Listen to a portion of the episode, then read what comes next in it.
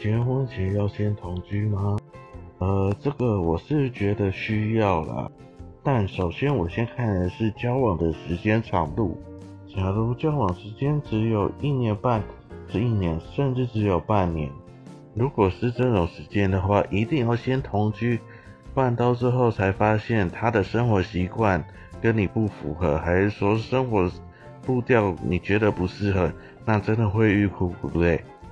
而有些交往三年、五年的那个，呃，我是觉得有没有同居好像已经不是那么重要了。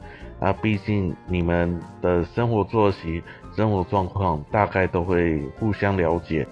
那个时候已经是感情稳定期了，那我觉得到那个时候，可能结婚之后，应该也是会差不多了，不会有太大的差异。